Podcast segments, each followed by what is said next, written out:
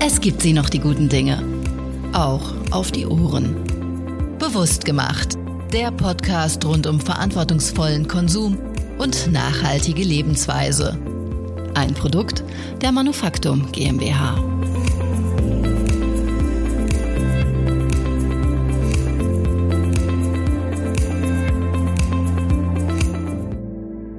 Wann ist ein Produkt eigentlich ein gutes Produkt? Das ist das Thema unseres heutigen Podcasts. Mein Name ist Theresa Frigger. Schön, dass Sie reinhören.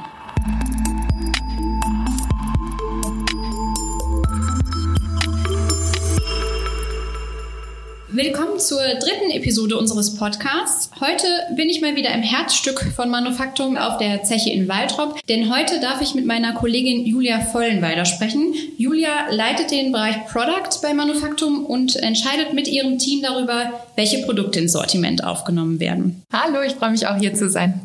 Julia, um die guten Produkte soll es heute geben. Wenn man das jetzt mal so ganz allgemein betrachtet, was ist denn für dich ein gutes Produkt?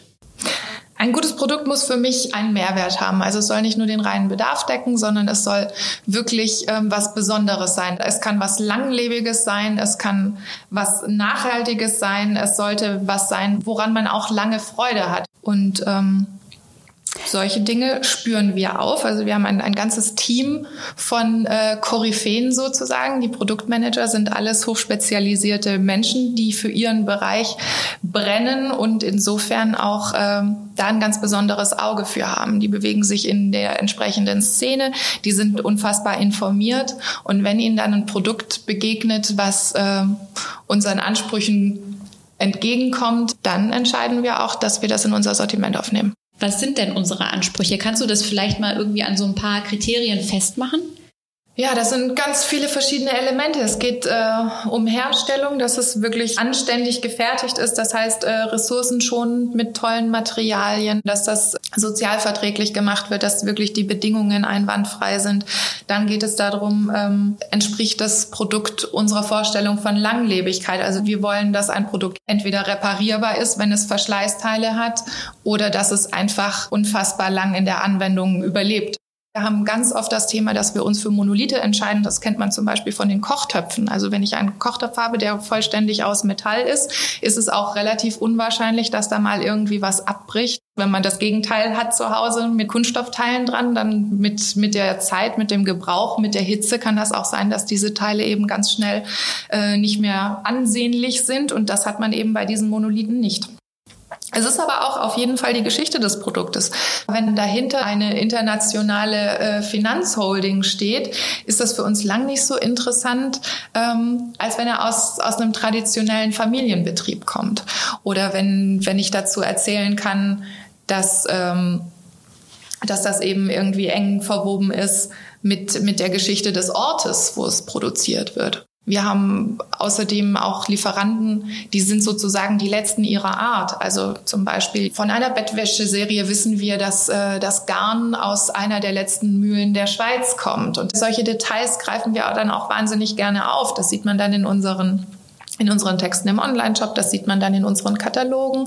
Man kann sogar, wenn man, wenn man bei uns im Kundenzentrum anruft, äh, man kann immer wieder ein paar interessante Facts erfahren, die dann so ein Produkt noch charmanter machen, weil man einfach weiß, es ist, es ist nicht einfach irgendwas x-beliebiges, sondern es ist wirklich ein spannendes und gutes Produkt. Okay, jetzt hast du ja schon so ein paar Produkte erwähnt, die es gibt. Für die, die vielleicht Manufaktum noch nicht so gut kennen, kannst du noch mal so ein bisschen erzählen, was alles in dem Manufaktum-Sortiment zu finden ist? Wir haben alles Wichtige für den täglichen Gebrauch. Das heißt von äh, Bekleidung, Schuhe, Accessoires über Möbel, Leuchten, Büroausstattung, alles für Küche und Bad. Körperpflege haben wir, ähm, Gartenthemen, Werkzeuge, Haushaltsprodukte, Heimtextilien, Sportspiel, Outdoor. Wir haben ein Kindersortiment und wir haben sogar Lebensmittel. Also wenn man wenn man ein bestimmtes Thema sucht, wird man es bei uns finden, aber man kann auch bei uns einfach ganz viel entdecken. Jetzt nochmal vielleicht zu dem Punkt, du hast gerade schon so ein bisschen ausgeführt, dass wir ja die Product Manager haben, die so die kleinen Trüffelschweine sind, die sie diese besonderen Produkte suchen. Wie finden die die denn? Also das sind wirklich Leute, die aufgrund ihrer Vorkenntnisse, ihrer persönlichen Leidenschaft für das Thema einfach unfassbar informiert sind, die das auch wirklich in ihrer Freizeit leben. Also der Verantwortliche für das Küchensortiment beispielsweise ist auch gelernter Koch. Das heißt, in seiner Freizeit experimentiert er darum und dann weiß er auch ganz genau, was die Essentials sind, die er braucht, um eben seine Gerichte entsprechend vorbereiten zu können. Und wir haben äh, eine diplomierte Gärtnerin, die äh, das Gartensortiment betreut. Und so haben wir wirklich Fachwissen an der Entscheidung entscheidenden Stelle, dass man auch den Geheimtipp kennt aus der Branche. Oder, und das, da sind wir auch sehr stolz drauf, ähm, wir entwickeln auch gemeinsam mit den Lieferanten das gute Produkt. Also wenn jemand wirklich weiß, wir brauchen jetzt noch eine bestimmte Geschichte, die wir so nicht finden können, dass sie uns vollkommen entspricht, dann machen wir auch wirklich Entwicklungsarbeit, setzen uns mit dem Lieferanten zusammen und äh, bieten so auch Starthilfe. Also wir haben auch wirklich Startups dabei, wo man gemeinsam eine Idee entwickelt oder wo man als Manufaktum äh, Schützenhilfe leistet und dann dafür sorgt, dass dann auch so eine Idee Wirklichkeit werden kann und bei uns dann zum Vertrieb kommt. Was muss denn so ein Hersteller eigentlich grundsätzlich mitbringen? wenn er bei uns Produkte listen möchte, beziehungsweise wenn wir seine Produkte listen sollen? Uh, das ist ganz schwierig zu generalisieren. Also wir haben wirklich einen unfassbar breiten Pool an Lieferanten. Von Weltfirmen bis hin zur Hinterhofproduktion ist da wirklich alles dabei. Also wir haben tatsächlich äh, ein Produkt, was äh, die Amish People bauen und das ist auch der einzige Lieferant, mit dem wir nicht per E-Mail, sondern mit Fax kommunizieren. Aber wir möchten natürlich auch ähm, für unsere Kunden die maximale Qualität bieten. Das heißt, wir müssen dafür sorgen, dass wir gemeinsam dahin kommen, dass wir auf jeden Fall gesetzliche Normen und Standards einhalten. Auf der anderen Seite haben wir eben noch unsere eigene Messlatte mit den, mit den Werten, die uns einfach am Herzen liegen. Ich habe es ja vorher schon mal gesagt, so Sachen wie äh, Nachhaltigkeit, Sozialverträglichkeit. Also wir möchten jetzt auf keinen Fall mit irgendwelchen Halsabschneidern zusammenarbeiten, die irgendwie äh, in, in Ausbeutebetrieben äh, ganz weit weg arbeiten und äh, dann alles noch auf ähm, äußerst invasive Art dann hier exportieren. Ähm, insofern ist für uns natürlich immer schön, wenn wir wenn wir auch eine partnerschaftliche Beziehung zu einem Lieferanten pflegen können, wenn wir gemeinsam äh, an den Standards arbeiten können und wenn wir ja möglichst möglichst regional oder nah an uns was beziehen können. Das hat hat für uns auch immer noch mal einen anderen Stellenwert als eine kostengünstige Produktion in Fernost beispielsweise. Wenn wir jetzt über diese, diese Kriterien sprechen, die eingehalten werden müssen von den Lieferanten, wie wird das denn geprüft? Für gesetzliche Normen und Regelungen haben wir haben ganz klar Prüfparameter, die wir über ein intensives Qualitätsmanagement abprüfen können und sicherstellen, dass die alle eingehalten werden. Und so müssen wir das natürlich auch äh, vorweisen. Auf der anderen Seite haben wir auch äh, geschulte Mitarbeiter, die einfach auch ein sehr gutes Auge dafür haben, was wir machen können, was wir nicht machen können. Wir haben zum Beispiel äh, eine Selbstverpflichtung, dass wir versuchen, weitestgehend auf äh, synthetisch hergestellte Materialien zu verzichten. Es gibt einige im Bereich der Kunststoffe, wo wir nicht immer dran vorbeikommen, aber wenn wir die Wahl haben, dann versuchen wir auf jeden Fall auf eine nachhaltige Variante zuzugreifen. Es gibt ja viele Produkte, die halt auch Siegel tragen, aber nicht alle, obwohl sie teils halt diese Kriterien übererfüllen. Ja, das mit den Siegeln ist so eine Sache. Also in Deutschland gibt es ein weites Feld an, an Siegeln. Viele haben mehr oder weniger Aussagekraft, sind dann auch nicht so ganz an, an offizielle Standards gebunden. Und oft ist es auch so, dass gerade kleine Betriebe sich Zertifizierungen in gewissen Bereichen nicht leisten können. Also das heißt, wenn da wirklich Geld in irgendwelche Audits fließen muss, was aber auf der anderen Seite in die Produktentwicklung fließen könnte, da haben wir dann auch Verständnis für. Also wir machen es daran nicht fest. Wir prüfen das nach unseren Standards und insofern kann der Kunde sich dessen gewiss sein, dass da, wo Manufaktum draufsteht, auf jeden Fall ein Produkt dahinter steht, wo wir sagen, wir stehen auch dahinter. Wie lang ist denn so ein Listungsprozess? Wenn ich mir jetzt vorstelle, unser Product Manager entdeckt da ein Produkt, wie lange dauert das dann ungefähr, bis der Kunde das bei uns kaufen kann? Es kommt darauf an, ist es ein ausgereiftes Produkt? Also ist es was, was eigentlich schon verkaufsbereit ist? Ist es was, was noch entwickelt werden muss oder was für uns auch noch ein bisschen personalisiert werden muss, weil wir eben Änderungen vornehmen möchten? Grob, sage ich mal, dauert der Vorlauf ein halbes Jahr. Aber wenn wir einen Artikel sehen, der uns sofort überzeugt und wir sagen, den möchten wir auch direkt jetzt in den Verkauf bringen, da haben wir es auch schon geschafft, innerhalb von drei Tagen einen Artikel online zu stellen. Was war das? Äh, das war tatsächlich ein Rudergerät, weil aufgrund der Corona-Krise waren viele Leute äh, zu Hause gefangen und konnten weder draußen joggen gehen noch ins Fitnessstudio und haben sich dann gedacht, sie suchen äh, das Thema Heimfitness bei uns. Und dann war alles vergriffen und wir mussten gucken, dass wir ganz schnell anbauen. Und wir haben das, glaube ich, Donnerstag oder Freitag angeschoben und zum Wochenende konnte man das dann schon im Online-Shop kaufen. Also das war schon sehr schnell für unsere Verhältnisse. Verrückt. Aber wie muss ich mir jetzt so einen typischen Arbeitsalltag von einem Product Manager äh, vorstellen? Der findet ja nicht jeden Tag das Produkt, was es dann wird, oder? Nee, der Produktmanager hat leider auch noch andere Verpflichtungen. Also ja, der, der spannende Teil und der natürlich auch jedem am meisten Spaß macht und am inspirierendsten ist, ist wirklich das, das Auffinden und ähm, Perfektionieren von Produkten und die Arbeit am eigenen Sortiment. Auf der anderen Seite darf man nicht vergessen, dass wir als Handelsunternehmen natürlich auch die Performance beurteilen müssen. Wir müssen ganz viel Schnittstellenarbeit leisten, weil wir eben als Produktbereich im Zentrum aller Prozesse stehen. Das heißt, ein Produktmanager hat trotzdem wie jeder andere Büromitarbeiter so seinen ganz klassischen Tag, dass er morgens seine E-Mails checkt, dass er irgendwelche Termine hat mit Kollegen zu Abstimmungen und äh, Prozessen. Und ähm, die Pflege des Sortiments ist natürlich auch relativ zeitintensiv. Das heißt, da müssen Abverkäufe beobachtet werden, um rauszufinden, ob das Produkt gut angenommen wahrgenommen wird oder auch um einen Trend zu identifizieren. Wenn wir sehen, dass Produkte extremst erfolgreich sind, dann denken wir darüber nach, ob wir da vielleicht noch eine zusätzliche Farbvariante listen oder ob wir einfach diesen Bereich noch stärken sollten. Es äh, beschäftigen uns natürlich aber auch strategische Themen, wo wir jetzt äh, Veränderungen am Markt wahrnehmen, dass eben durch die aktuelle Lage eine ganz klare Verlagerung Richtung Online-Konsum gekommen ist. Das heißt, wir haben da ein massives Wachstum und wir haben in der ja in den letzten Monaten auch Neukunden gewonnen.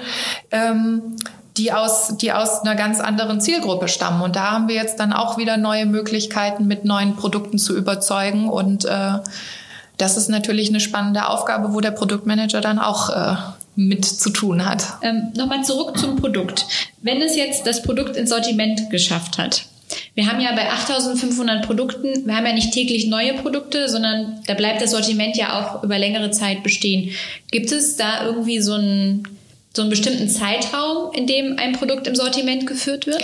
Jein, also eigentlich ist unser Anspruch immer, wenn wir ein gutes Produkt identifiziert haben und sagen, das ist das, woran wir glauben, dass es langfristig bei uns im Sortiment verbleibt. Auf der anderen Seite haben wir einfach Themen, die sind, die sind per Definition sehr kurzlebig. Das heißt, wenn wir zum Beispiel eine limitierte Auflage haben, dann ist uns klar, dass das, äh, solange der Vorrat reicht, angeboten werden kann und danach ist es raus. Ähm, wiederum fremdbestimmte kurze Laufzeiten haben Artikel beispielsweise in der Bekleidung. Wenn ich, ähm, wenn ich dran denke, wenn wir von einem Lieferanten Frühjahr, Sommer oder Herbst-Winterbekleidung beziehen und der einfach dann nach der abgeschlossenen Saison die Farben, das Garn, das Modell nicht mehr herstellt, dann können wir es auch nicht weiter anbieten. Also da gibt es so ein paar Sachen oder manchmal, manchmal vertut man sich da auch einfach. Man glaubt fest an einen, einen Artikel, einen Trend und dann wird das gar nicht so stark nachgefragt. Und dann kann man die Idee auch wieder irgendwann verwerfen. Auf der anderen Seite gibt es Artikel, da haben wir versucht, mal was Neues auszuprobieren und die sind so gut gelaufen, dass sie äh, schon dauerhaft im Sortiment sind. Ich habe heute einen Katalog durchgeblättert von 1997 und da waren so viele Artikel, die wir heute immer noch haben und die auch wirklich sehr stark nachgefragt werden, weil es einfach Klassiker und Dauerbrenner sind. Was denn zum Beispiel? Da sind wirklich von, von Wäschekörben über äh, Papierkleber, ähm, im Küchenbereich waren da einige Sachen, Möbel, unser, unser Schlafsofa zum Beispiel war auch schon dabei, äh, die Designklassiker bei den Leuchten waren schon dabei. Also da sind wirklich einige Sachen, die sich einfach so durchziehen und die, glaube ich, auch unser, unser Bild nach außen mitgeprägt haben. Und das wäre auch schade, wenn wir die jetzt hinter uns lassen würden. Wenn man jetzt so das Sortiment an sich betrachtet, gab es da viele Veränderungen?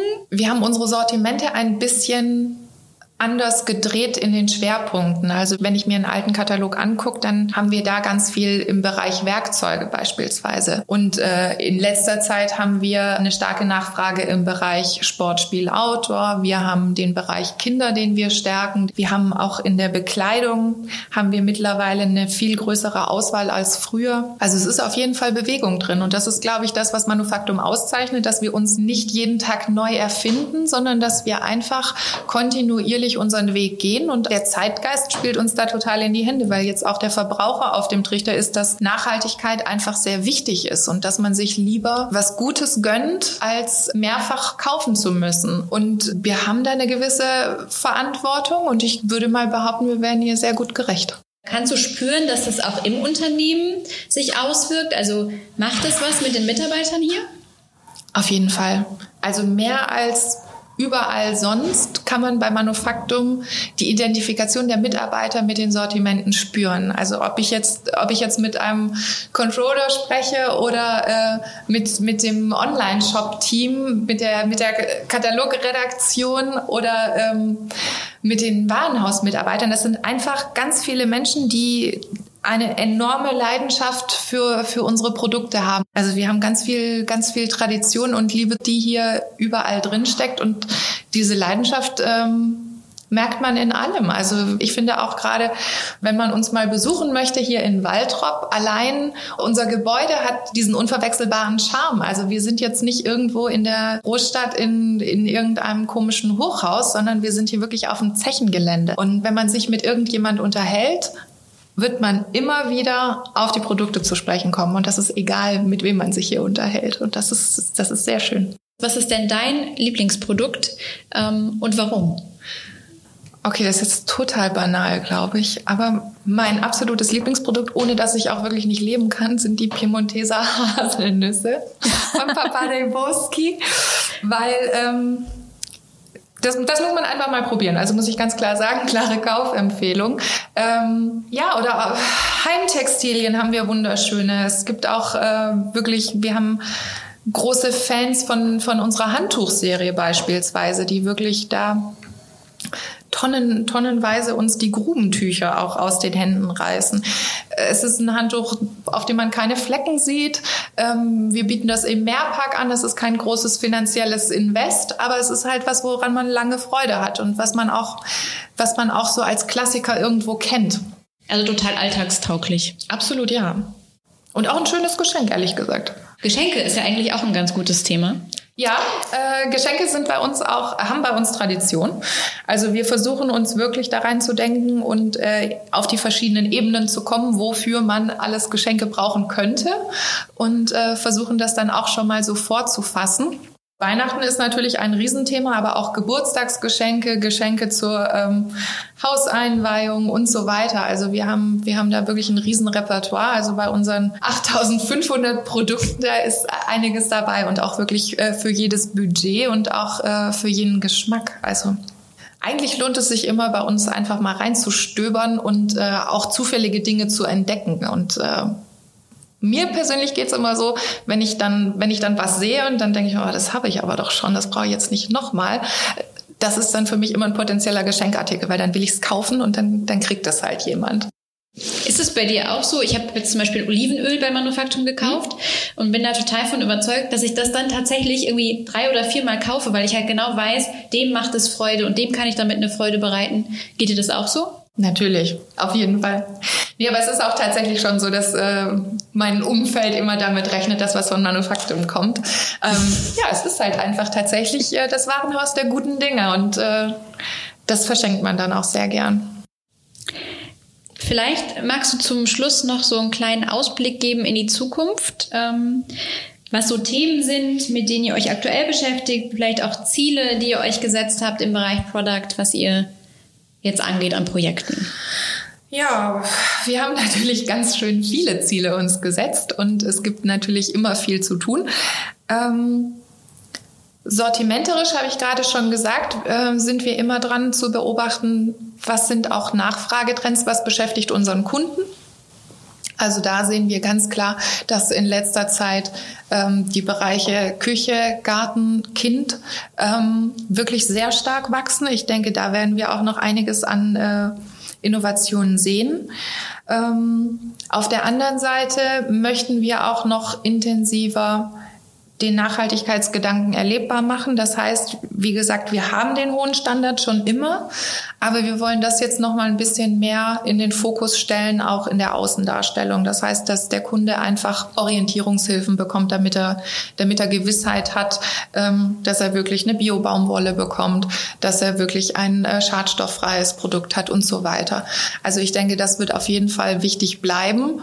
Und da wollen wir definitiv noch tiefer einsteigen und dann haben wir auf jeden Fall genug zu tun. Das klingt sehr gut. Vielen Dank, Julia, für das Gespräch und für die Einblicke in die Arbeit. Ja, sehr gerne. Hat mich sehr gefreut.